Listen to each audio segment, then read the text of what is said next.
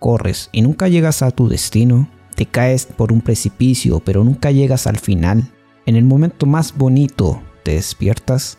Los sueños constituyen una parte irreemplazable de la riqueza del ser humano. Podemos acordarnos o no, pueden ser agradables o terroríficos, pero lo cierto es que todos soñamos sin excepciones. Es por ello que los sueños son una constante en los textos históricos como parte de la mitología y en la religión. Pero, ¿son los sueños una parte sin importancia de nuestra existencia o trasciende realmente a lo anecdótico?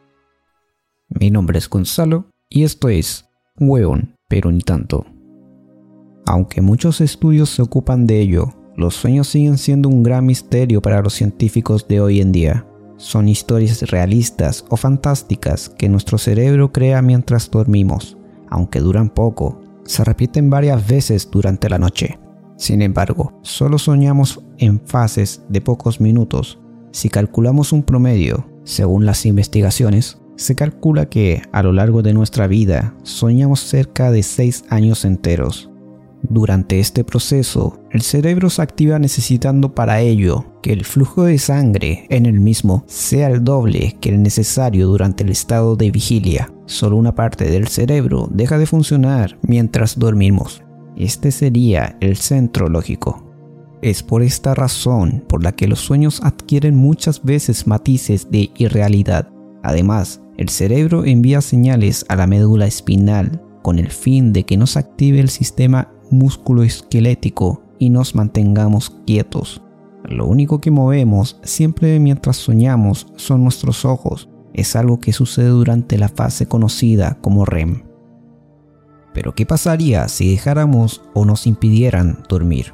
En 1964, un estudiante universitario llamado Randy Garden decidió participar en un experimento de privación del sueño de 11 días organizado por los científicos de la Universidad de Stanford. Durante el experimento, Garden experimentó los efectos negativos de la falta de sueño, como irritabilidad, dificultad para concentrarse y coordinar movimientos y alucinaciones. Finalmente, después de 11 días sin dormir, el experimento fue detenido y Garden fue llevado al hospital para recuperarse. Esta historia se ha convertido en un ejemplo de los peligros de la privación del sueño.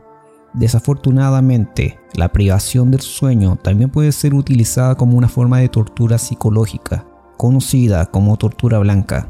Esta forma de tortura fue originada en la década de 1970 en Irlanda del Norte, utilizada por el ejército británico y ha sido documentada en otros conflictos. Aunque existen diferentes teorías sobre el significado de los sueños todavía hay mucho por descubrir y entender sobre el tema. La ciencia y el estudio del cerebro continúan avanzando en la comprensión de los sueños, pero siempre aparecen nuevos datos arrojando nuevas teorías. ¿Sabremos algún día con exactitud por qué durante la noche tenemos sueños? Sin duda, es algo que apasiona a la ciencia y a todos aquellos interesados en los misterios de la mente.